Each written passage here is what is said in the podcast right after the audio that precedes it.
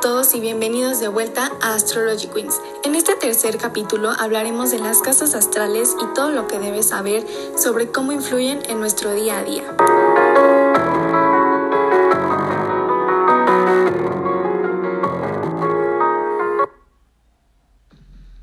Hola, yo soy Jimena y soy Libra. Yo soy Frida y soy Virgo.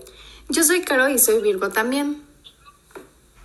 Yo soy Raquel y soy Aries y nosotras somos tu guía de confianza para la astrología. No olviden seguirnos en nuestras redes sociales donde los actualizamos y los deleitamos con posts de astrología diaria. Búsquenos como arroba astrology-queens-mx en Instagram, Twitter y Facebook. Bienvenidos de vuelta a todos en este tercer episodio. El día de hoy hablaremos de las casas astrales, que muchas veces olvidamos porque nos centramos únicamente en los signos, pero hoy, después de escuchar este episodio, habrás aprendido lo que son y para qué sirve cada una de ellas. Las 12 casas astrales representan distintas áreas de la vida. La casa en la que se encuentra un planeta en la carta natal indica el área donde dicho planeta manifiesta su energía. Las experiencias vividas encajan mejor dentro de un área u otra dependiendo de la percepción de cada uno. Por eso el significado de las casas es siempre simbólico. La primera casa corresponde a Aries. Simboliza el yo profundo, lo que eres en tu más pura esencia. Casa comienza en el grado correspondiente a nuestro ascendente y por ello tiene mucho que ver también con nuestra constitución física, nuestra vitalidad y dice mucho de nuestra apariencia. La segunda casa corresponde a Tauro, la cual representa nuestra relación y la importancia que le damos en nuestra vida al trabajo, al dinero, a los bienes materiales y a todo lo que obtengas por mérito propio y como fruto de tu trabajo. La tercera casa corresponde a Géminis, corresponde al ambiente que nos rodea y sobre todo a las relaciones que no escogemos. Los hermanos, los primos, los vecinos, los colegas del trabajo, también es la casa correspondiente a nuestra forma de pensar, a los estudios básicos y tu manera de aprender en general. Nos puede dar datos interesantes sobre escritos, pequeños viajes o desplazamientos y a los medios de transporte. La cuarta casa corresponde a cáncer. Representa el hogar en el que crecimos, pero también el que crearemos, la vida familiar y doméstica, el hábitat y los bienes inmobiliarios. También representa nuestras raíces y la historia de nuestra familia, de nuestros ancestros. Representa el interés por la investigación, la historia y en algunos temas natales puede simbolizar a la madre o al padre de la persona. La casa 5 corresponde a Leo, representa los pasatiempos, los placeres, la recreación, el amor, los niños, las artes, la creación, pero también el teatro y todo tipo de representación, la enseñanza, la educación, el deporte y los juegos. La casa 6 corresponde a Virgo, esta casa nos enseña mucho sobre la vida de todos los días.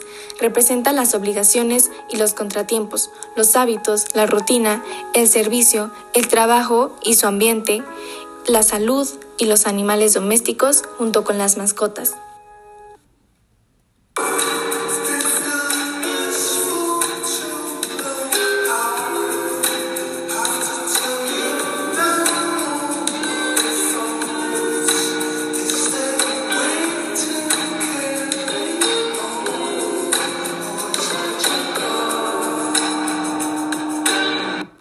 La séptima casa corresponde a Libra. Representa tu percepción de las personas con las que te relacionas.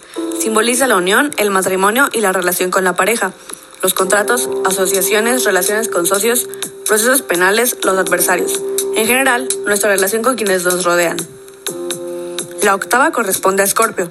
Nos dice mucho sobre los tabúes, la muerte, lo oculto, la sexualidad, las energías que nos llevan a transformarnos. Es la casa de las experiencias que nos hacen evolucionar y renacer de nuestras cenizas. Se trata también de la casa del dinero de los demás, finanzas de la pareja, herencias, legados y otros capitales. La novena corresponde a Sagitario. En esta casa se encuentra el aspecto psicológico del individuo. Representa los ideales, los viajes, el extranjero, los estudios superiores, la espiritualidad, las ciencias, las concepciones, filosofía, religión y también representa la astrología. La casa 10 es de Capricornio todo aquello que tenga que ver con la evolución de la carrera de un individuo, sus ambiciones con respecto a su entorno y su éxito en la sociedad se encuentra en relación con esta casa. También tiene un gran impacto con la faceta pública del individuo y su potencial de celebridad. Según el tema astral, puede simbolizar a la madre o al padre de la persona. La onceava casa es de Acuario. Es en esta casa donde un astrólogo buscará información relacionada con todo aquello que sirve de sostén y protección para el individuo. Se relaciona también con el concepto de tener una buena o mala estrella. Representa a los amigos, todo aquello que te sirve de apoyo y protección. Se trata de protecciones palpables, como protecciones espirituales. Esta es también la casa de los proyectos y los planes del futuro. La última casa corresponde a Pisces. En esta casa se encuentra todo aquello relacionado con el yo interno, las pruebas que deberás superar en la vida, los enemigos escondidos y las enfermedades graves. Todo lo relacionado con lugares privados de libertad se encuentra en esta casa, prisión, hospital o convento. Tu manera de reaccionar ante los excesos, el fracaso y los sacrificios. Se trata también de la casa de la fe y la trascendencia.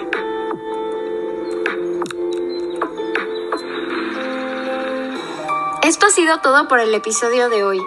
Esperamos que hayas pasado un momento muy agradable y nos vemos en el próximo episodio donde hablaremos de datos curiosos sobre los signos. Esto es Astrology Queens.